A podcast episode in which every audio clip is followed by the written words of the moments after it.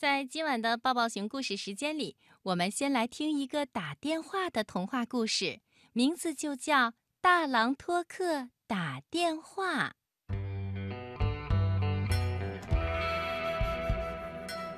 大狼托克有了一部漂亮的红色电话，这是很得意的事情。可是，托克家的电话安装了好久了。也没有人打过。原来呀，他的电话号码是一三七四九，没有一个数字是连着的，也没有一个数字是重复的，所以呢，朋友们都记不住，他的电话就一直没有响过。不过，这并不妨碍托克使用这个电话。他说。别人不给我打电话，我就给别人打电话。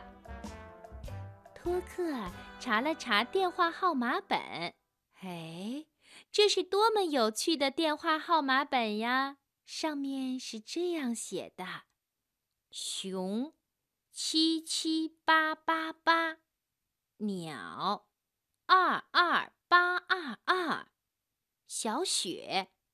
五六六六五，榕树，二三二三二。哦，原来植物也有电话呀。嗯，他们把电话安装在哪里呢？树洞里，挂在叶子上吗？还是贴在树干上呢？或者是在高高的树顶？不管怎样，大狼托克决定先给熊打个电话。大家都是动物嘛，说话总是方便一些的。他按了熊的电话号码，七七八八八。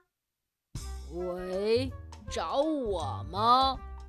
电话里传来熊粗重的声音。冬天里，我从来没有接到过电话。是啊，外面的雪已经盖住了树林里所有的树，所有的房屋。我是大狼托克，我想和你说说话。好，可是我很困，你要原谅我，一会儿我就会睡着的。熊已经开始打哈欠了。他们开始聊天儿，当然是说什么东西最好吃等等。因为熊说他现在饿极了，饥饿把他从美梦中叫醒了。托克答应明天给熊送汉堡。我家在树林中最大的树洞里。说完，熊就睡着了。电话里传来呼噜呼噜的声音。接着的电话，大狼托克打给了鸟，二二八二二。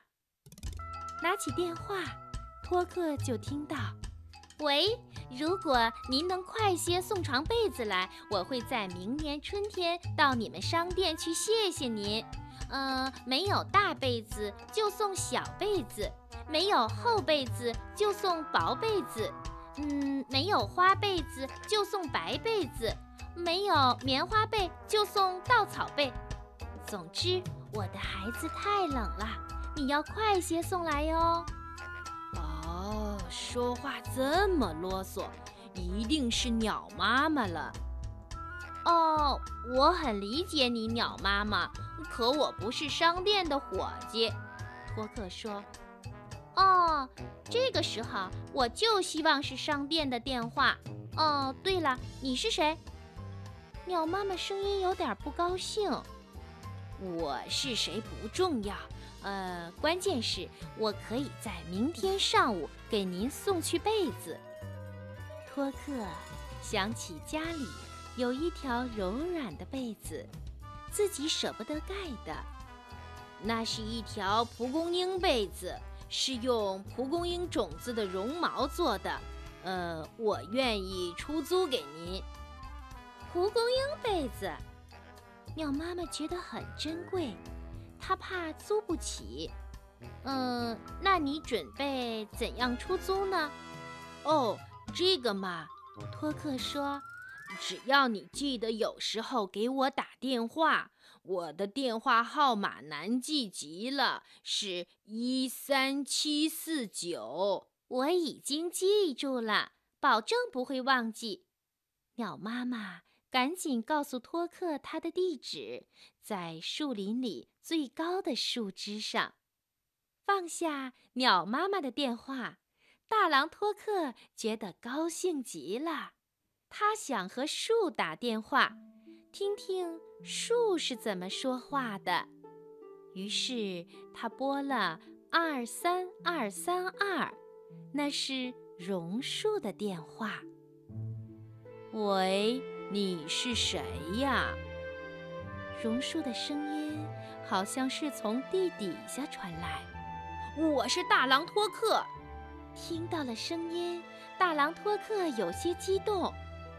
天气好冷啊！四周好安静，榕树说：“你能到我身边来陪我说说话吗？”“哦，好的，我明天去。”大狼答应了。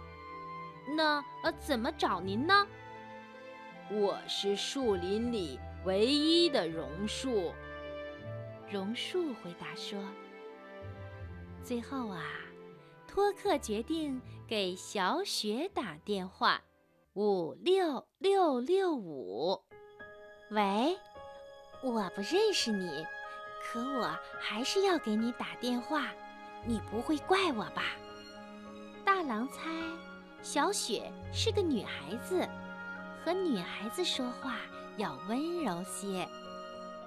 不会，我只是一个有着胡萝卜鼻子的雪人儿。能够认识你，真的很高兴。哎呀，雪人也有电话呀！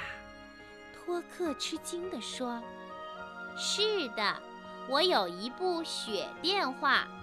可是我最想要的是滑板，这样我就可以在雪地上滑动了，到处走走，真是太好了。”托克决定。明天给小雪送滑板。我住在冰冻的河面上，小雪说：“哦。”托克想起来了，树林里只有一条小河会结冰。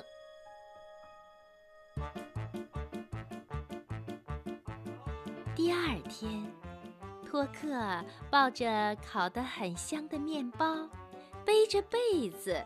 手里拎着滑板，像一个长途旅行的狼，他觉得自己帅极了。走路的时候，他把雪地踩得吱嘎吱嘎的响。他要去寻找树林里最大的树、最高的树，还有唯一的榕树，最后去看小雪。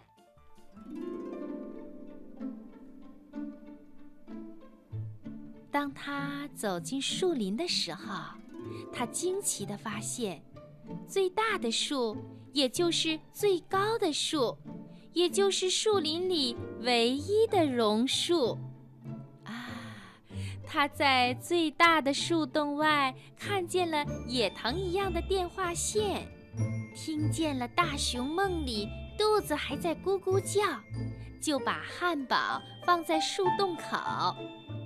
他把被子送给了树顶上的鸟妈妈，鸟妈妈的电话就挂在鸟窝旁的树叶上。至于树的电话嘛，就贴在树干上。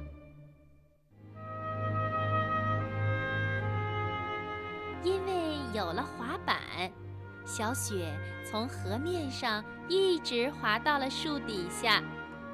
小雪。最后一个电话是打给托克的，那是在太阳出来的早晨。小雪声音软软的：“喂，托克，别忘了小雪。小雪的电话号码是五六六六五，记得明年冬天再打哦。”说完，小雪和他的雪电话一块儿消失在泥土里了。托克有些伤心地说：“别忘了，托克的号码是一三七四九。”